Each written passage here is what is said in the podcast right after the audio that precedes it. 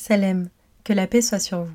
Bienvenue sur le programme Ramadan des Instants Bayen, un podcast durant lequel nous enrichissons ensemble notre lecture de Surat Taha. Alors allons-y pour ce deuxième épisode où nous allons commencer par la Aya 2, Inch'Allah. Bismillah, Hamidan wa musalliyan wa ba'd, Rabbi shrah li sadri, wa yassir li amri, wahlul 'uqdatan min lisani, yafqahu qawli. Alors, à la ayah 2,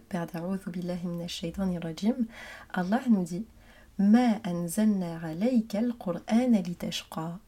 Il s'adresse ici à son messager, au prophète sallallahu alayhi wa sallam, en lui disant Nous n'avons pas fait descendre sur toi ce Qur'an afin que tu sois triste, que tu sois malheureux, que tu aies des problèmes.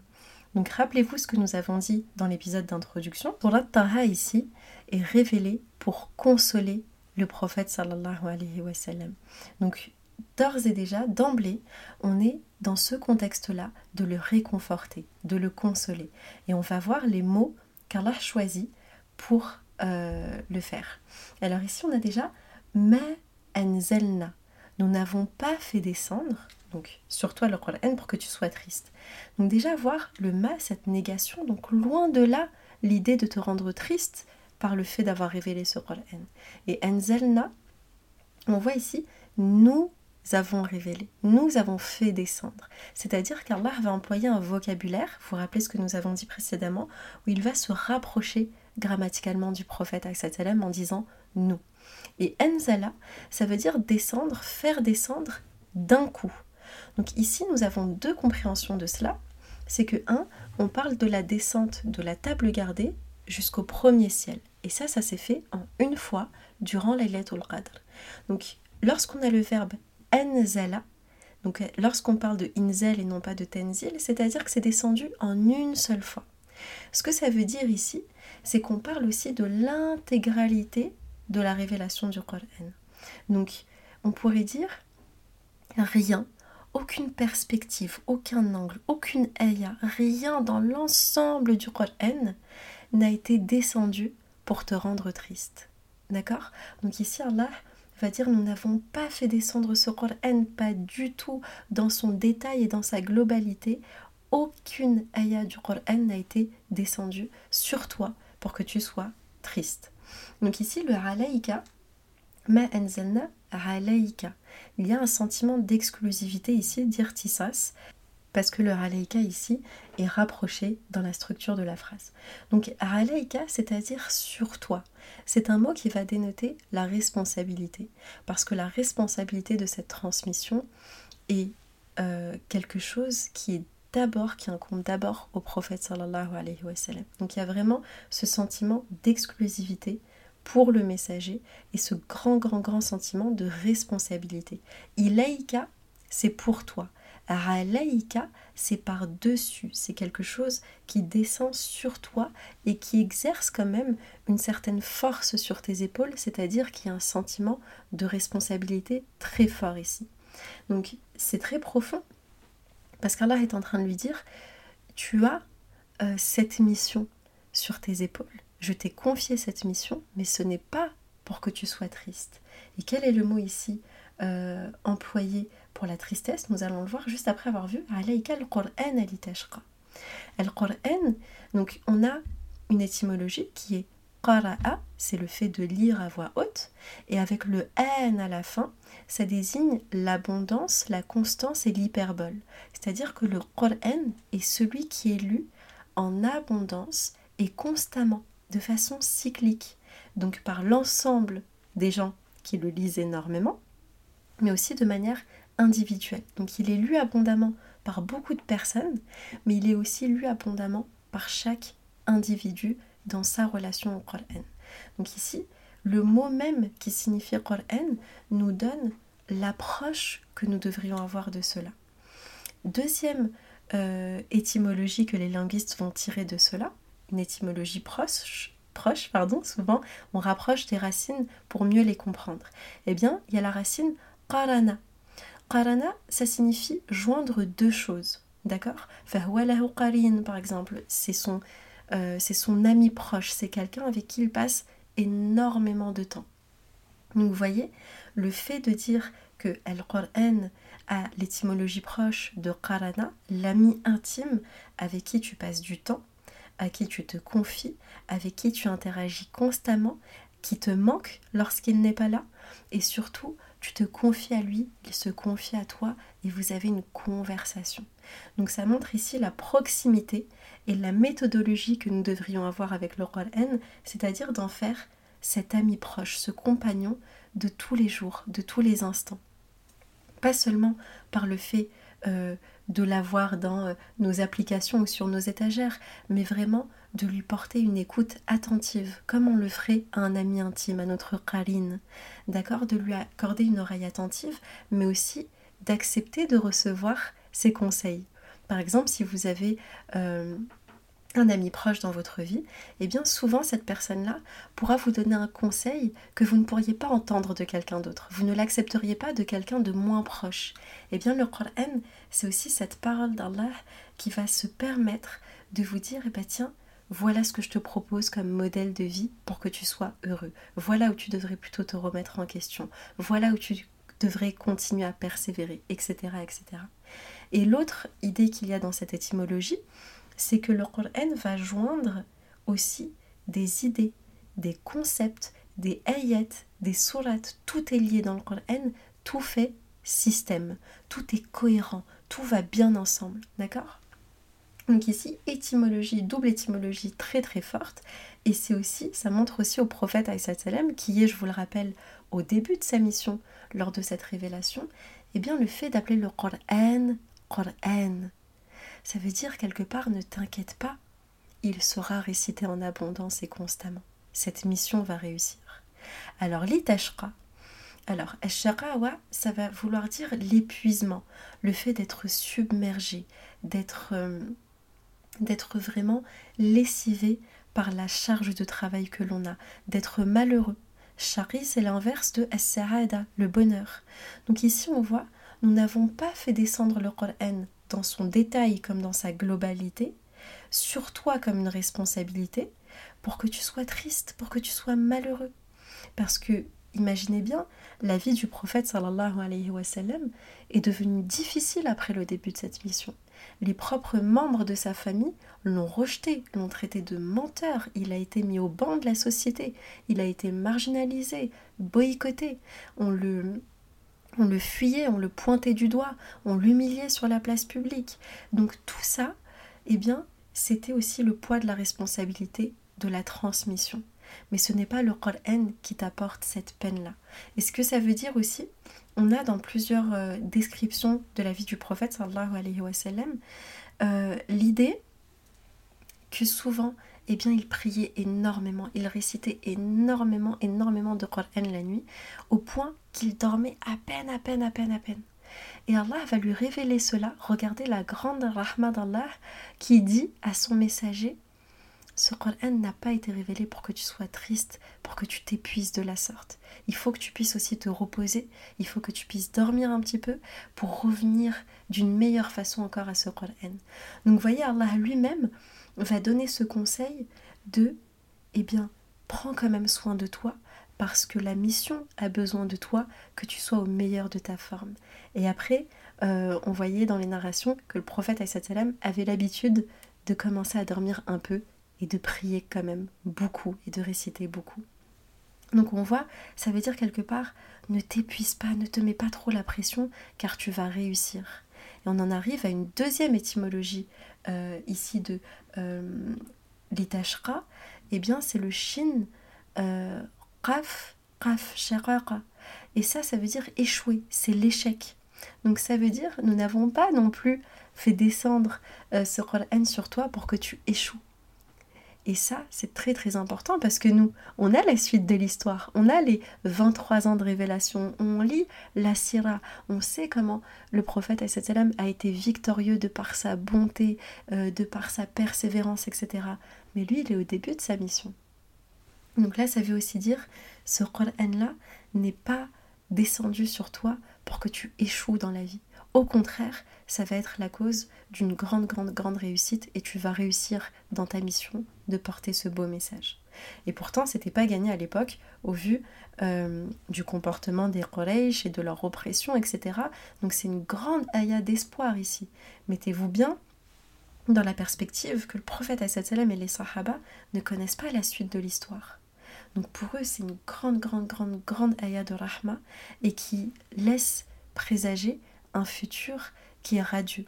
Parce que l'itashra, ici, il est au présent, donc ça veut dire, c'est pas pour que tu t'affliges et que tu sois triste maintenant, mais ça s'actualise aussi dans le futur, parce que chaque futur devient un présent. Donc ça veut dire que même demain, et dans la suite de ta mission, eh bien, ce Qur'an ne sera pas une source de souffrance, mais plutôt de félicité pour toi. Ça veut dire aussi que le Qur'an propose un mode de vie, une vision de la vie, qui n'est pas une souffrance, qui n'est pas un malheur, qui n'est pas une difficulté. D'accord? Donc là, la Aya va dire Nous n'avons pas fait descendre sur toi ce Qur'an pour que tu sois malheureux. Mais pourquoi alors a-t-il été donné ce Qur'an? Pourquoi a-t-il été révélé? Et nous avons la réponse à la Aya d'après Illa tazkiratan liman yarsha. D'accord. Alors ça, c'est très très beau. Illa, seulement et uniquement comme une tazkira. Alors le mot tazkira, il est très très beau dans la langue arabe. On a le mot dhikr qui veut dire rappel. Et rappelez-vous, pour le coup, euh, on a une règle dans la langue arabe qui dit fil huruf ala fil marna. Donc l'augmentation dans les lettres, quand on rajoute des lettres dans un mot, eh bien qu'est-ce qu'on augmente? On augmente son sens. Donc un dhikr, c'est un rappel. Mais une tazkira, c'est un grand rappel et c'est un rappel constant et cyclique que l'on fait plusieurs fois. Et voyez comment ça rejoint bien l'idée de Qur'an qui est lu en abondance et qui est lu de façon euh, constante et cyclique parce que c'est une tazkira. C'est un rappel grandiose et constant auquel tu dois revenir et que tu dois méditer de façon cyclique. Parfois tu vas lire la même sourate euh, lorsque tu auras par exemple 15 ans, puis tu la reliras à 30 ans, et puis à 40, et puis à 50, Inch'Allah, et tu verras que ça t'apportera encore de nouveaux fruits.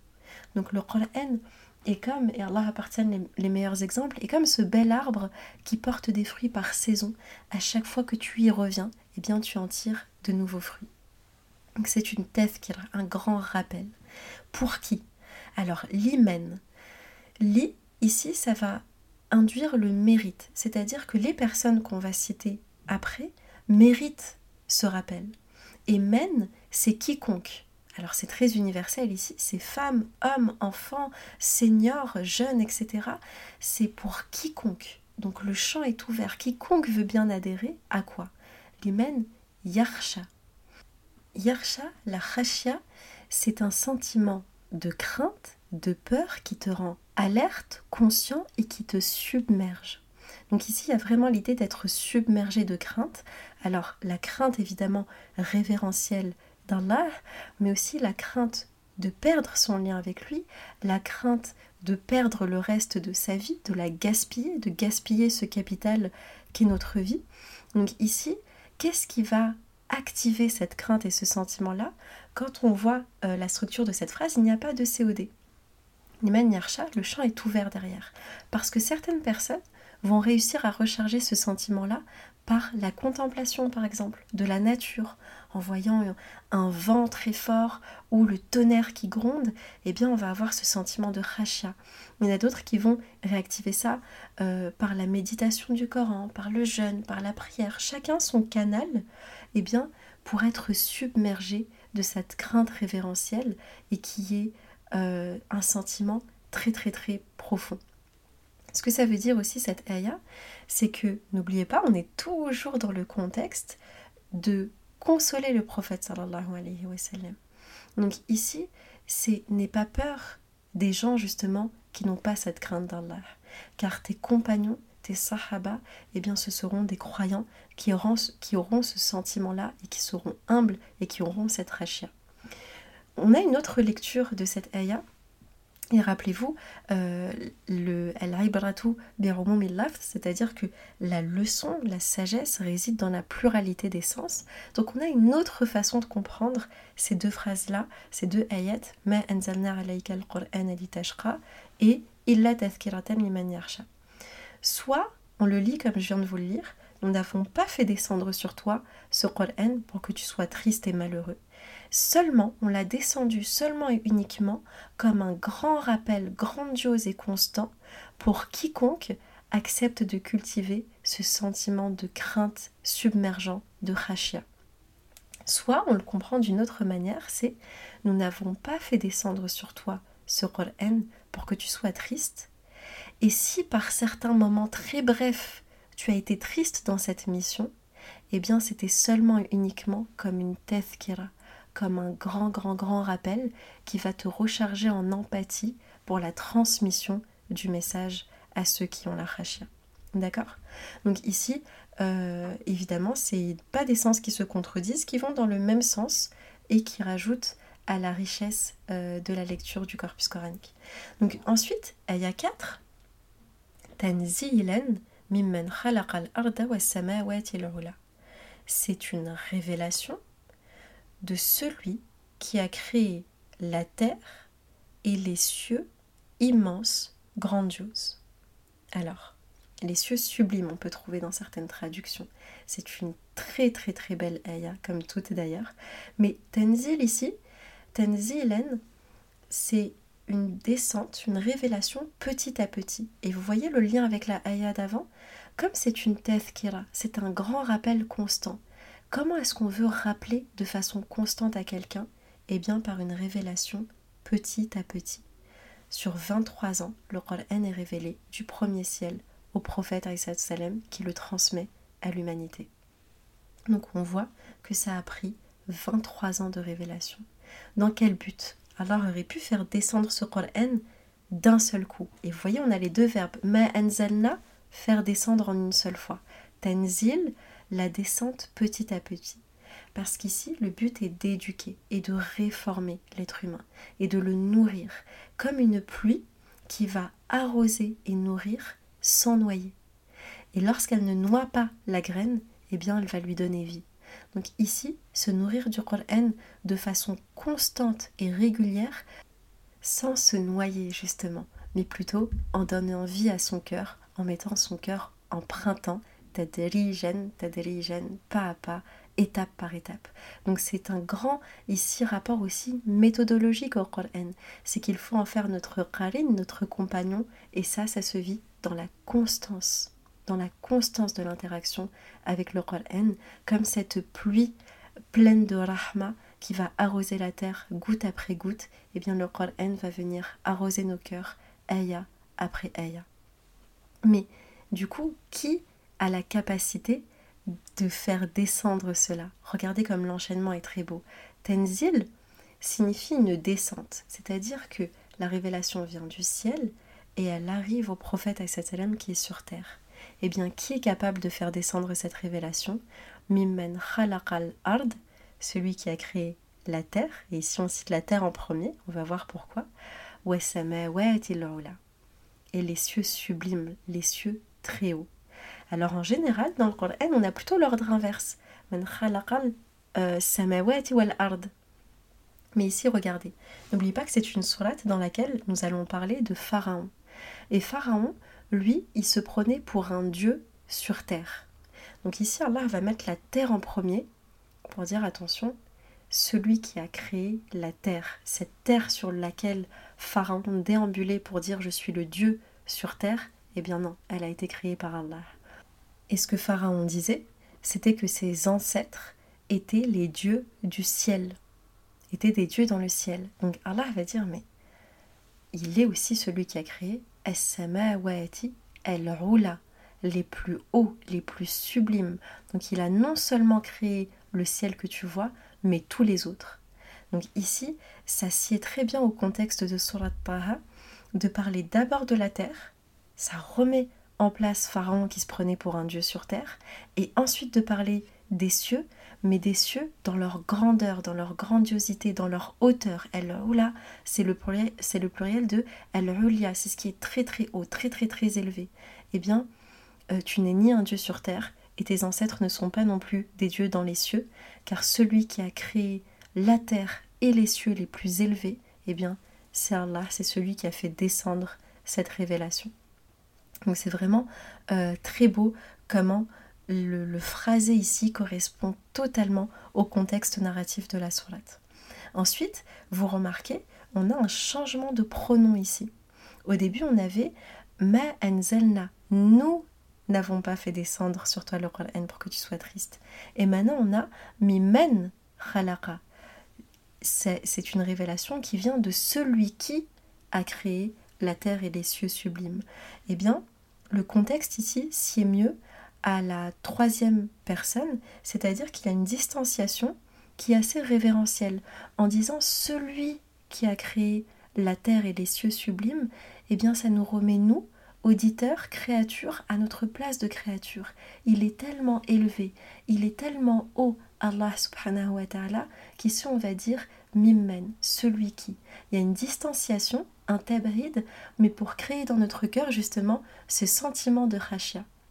Donc on voit ici à quel point ça rend humble euh, d'entendre cette ayah qui est vraiment vertigineuse. On parle de la création de la terre et des cieux les plus hauts, les plus sublimes, etc. Donc ici, comme je vous l'ai dit, il y a une allusion qui est faite à Pharaon, qui était lui un tyran sur terre. Il se prenait pour un dieu sur terre, mais il était tyrannique. Vous connaissez bien, on en parlera un petit peu plus tard dans les épisodes, mais on assimile la personne qui dit posséder le royaume à la personne tyrannique. Et regardez comment Allah va redéfinir sa possession de la terre et des cieux sublimes avec la ayah qui vient juste après Ar-Rahman Lorsque ce sont les hommes qui ont des possessions de terre, eh bien ils peuvent devenir tyranniques et vraiment diaboliques envers leur peuple. Mais là, on parle d'Allah et Allah est Ar-Rahman, le tout rayonnant d'amour.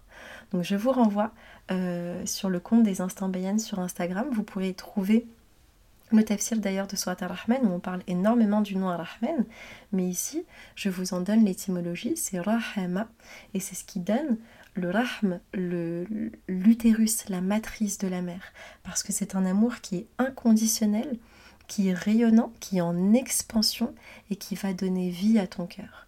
Donc c'est par l'amour qu'Allah te porte que tu es maintenu en vie. Donc ici, on a vraiment cette posture d'amour inconditionnel, d'amour rayonnant, de rahma, de, de vraiment grande euh, bonté de la part d'Allah. Il s'est établi sur le arsh. Alors istawa, c'est un mot dans la langue arabe qui est euh, vraiment dans le champ lexical de tout ce qui concerne la royauté. Donc c'est par exemple être intronisé, s'établir sur un trône. Et al-arsh, c'est pas seulement un trône dans la langue arabe, mais c'est aussi, vous voyez, toute la scène, toute l'estrade qu'il va y avoir autour du trône. Donc c'est quelque chose qui est très surélevé. Donc ça, évidemment, ce sont des mots pour les êtres humains.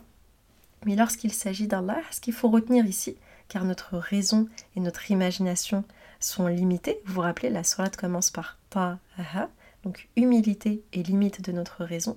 Ici, Ar-Rahman ou Al-Arsh Istawa, ça nous met dans un contexte très royal du roi suprême, du roi des cieux et de la terre, du créateur suprême, et ça nous met, nous, surtout, dans une posture révérentielle vis-à-vis d'Allah, et ça nous met en sécurité. Parce que rappelez-vous, elle imen, avoir la foi, ça vient de elle aime, la sécurité. Donc ici, c'est vraiment un contraste qui est extrêmement beau par rapport à la posture de Pharaon, qui était un tyran sur terre, qui se prenait pour un dieu sur terre, mais le vrai Dieu, Allah, lui, est Ar-Rahman et on est en sécurité dans son royaume. D'accord? Et d'ailleurs, on enchaîne sur la ayah suivante Lahu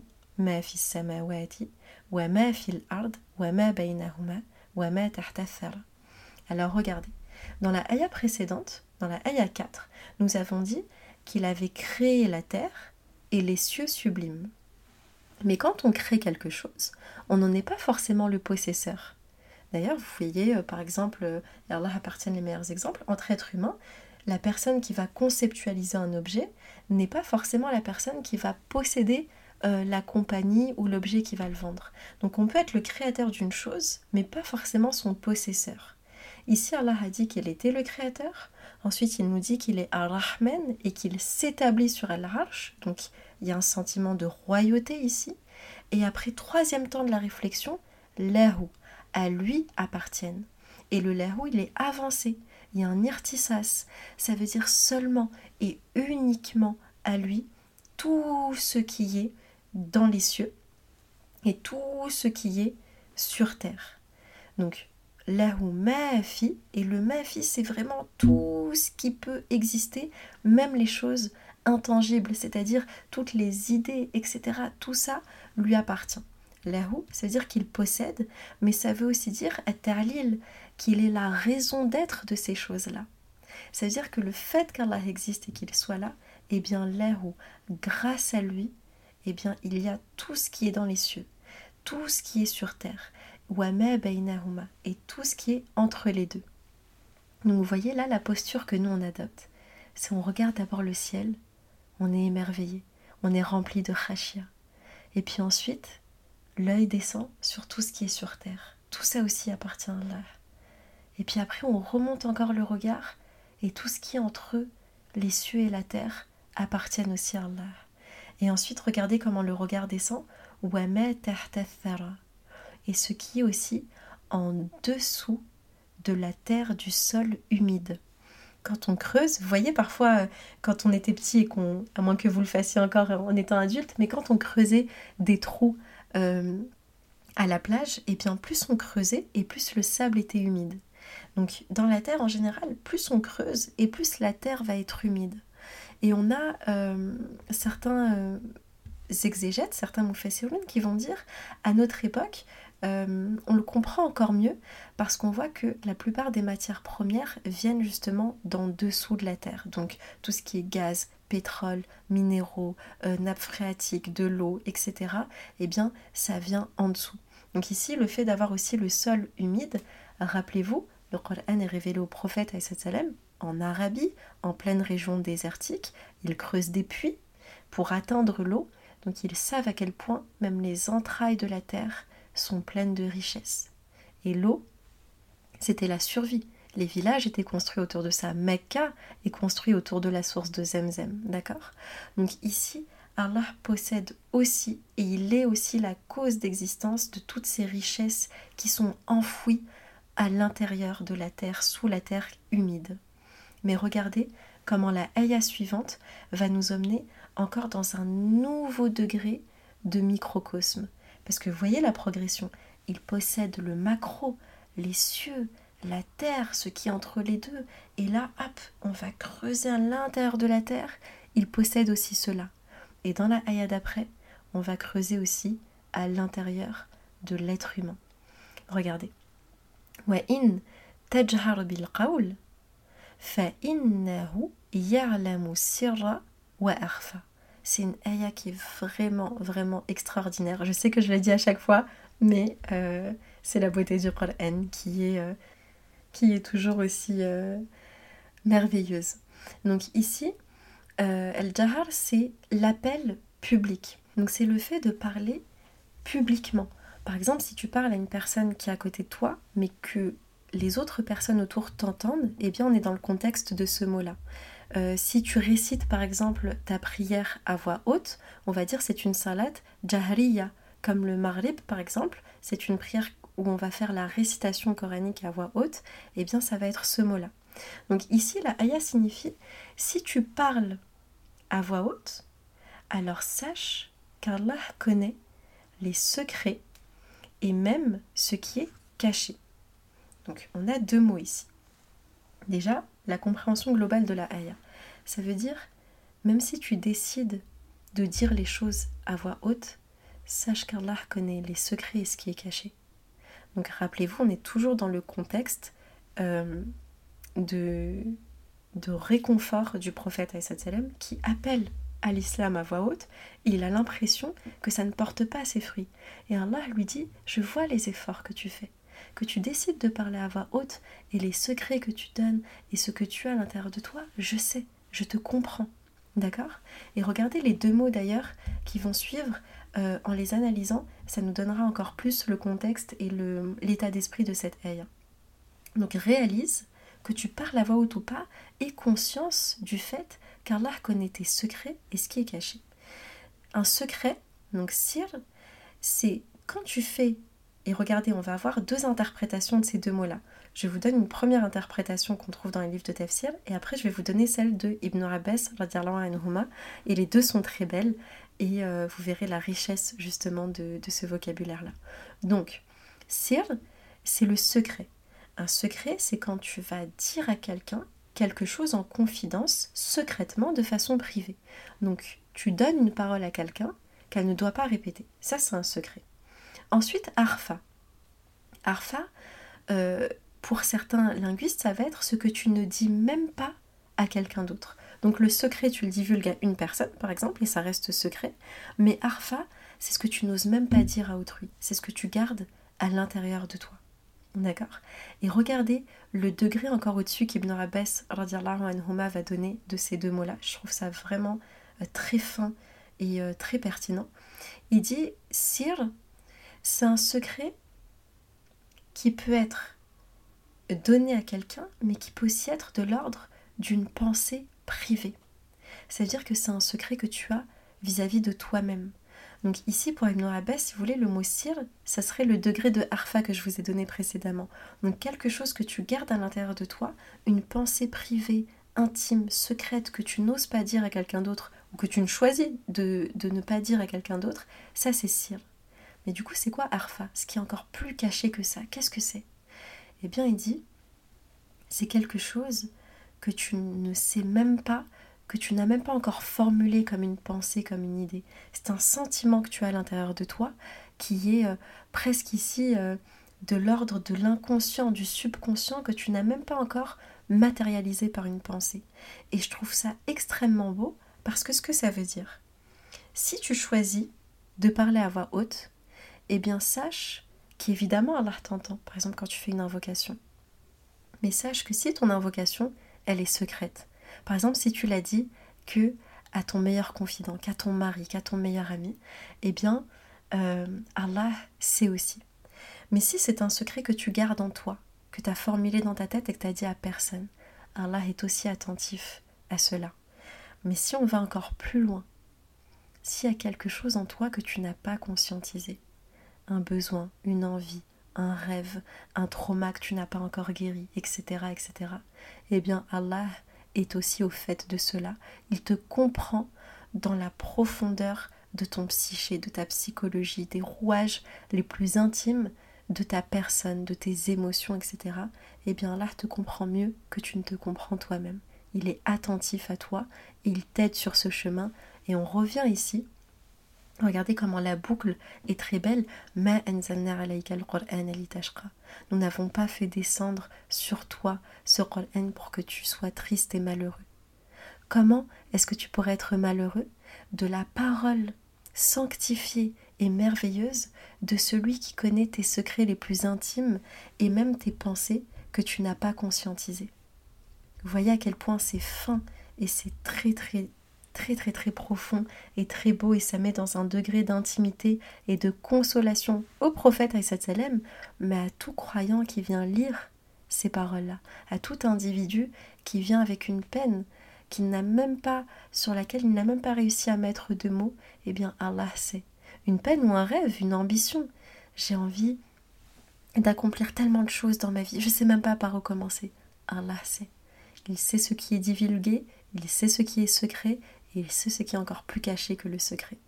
Donc encore une fois, euh, je vous invite à apprécier la progression de ce passage et l'équilibre entre le macro et le micro, les cieux sublimes, élevés, la terre, mais aussi sous la terre et dans le cœur de l'être humain. Et ce qui est caché, et ce qui est encore plus caché que cela. Et qui est capable de ça, de connaître toutes ces choses, même ce que tu n'as pas conscientisé eh bien, regardez la ayah suivante. Allahu la ilaha illahu. Seulement et uniquement Allah est capable de te connaître à ce degré-là et d'avoir une possession. Il a dit qu'il possédait ce qui est dans les cieux, la terre et ce qui est entre les deux. Toi, tu en fais partie. Tes émotions et ton, ta pensée en fait partie. Eh bien, Allah, nul divinité en dehors de lui. La ilaha illa huwa. Nulle aussi divinité digne d'être adorée et nul concept même d'adoration en dehors d'Allah. Ça veut dire que tout ce que tu appelles spiritualité ou adoration en dehors de ton lien à Allah, eh bien, ça n'en est pas. Ça ne s'en rapproche même pas, car il n'y a que lui qui possède tout ce qui est, qui a créé tout ce qui est, et surtout qui est attentif à toi comme ça. Comment on le sait? Regardez encore la suite. Lahu, encore sentiment d'exclusivité, El Esma ou Husna. À lui appartiennent les plus beaux noms. El Esma El Husna.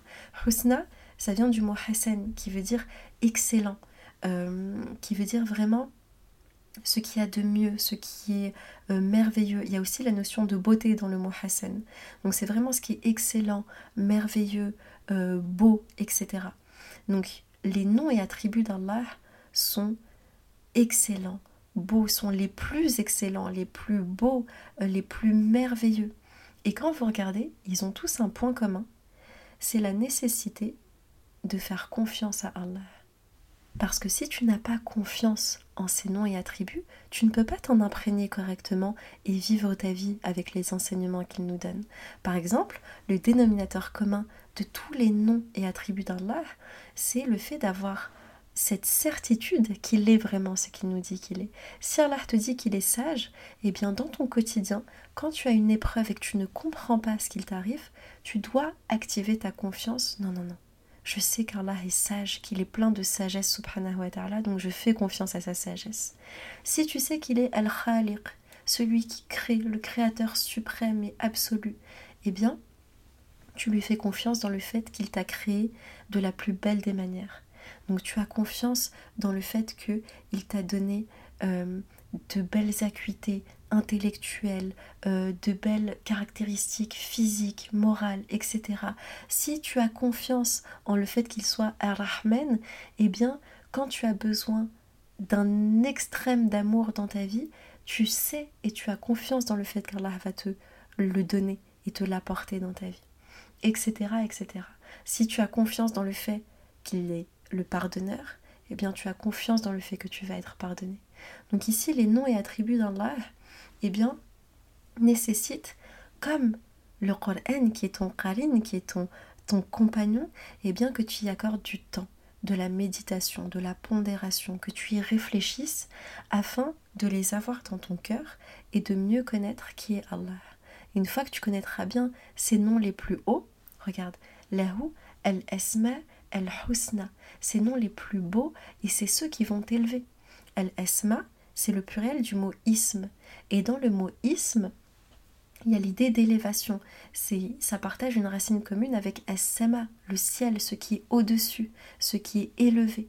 Ça veut dire que par le nom d'Allah, quand tu dis Bismillah, eh bien par le nom d'Allah, je m'élève Je m'élève en degré, je m'élève en conscience, je m'élève en intellect, je m'élève en tant que personne, je m'éduque et je m'améliore.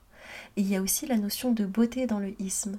Donc si tu apprends la beauté des noms d'Allah, eh bien toi aussi, ton caractère va s'embellir et s'améliorer. هذا ما أعلم والله أعلى وأعلم سبحانك اللهم وبحمدك أشهد أن لا إله إلا أنت أستغفرك وأتوب إليك qu'Allah me pardonne si j'ai manqué de justice ou de justesse dans mes propos. Merci de votre attention et on se retrouve très vite pour le prochain épisode où on va voir le début euh, de la narration ici de l'histoire de Moussa alayhi. Portez-vous bien et qu'Allah vous accorde une compréhension profonde et lumineuse de sa parole. Soyez en paix. Salam alaikum.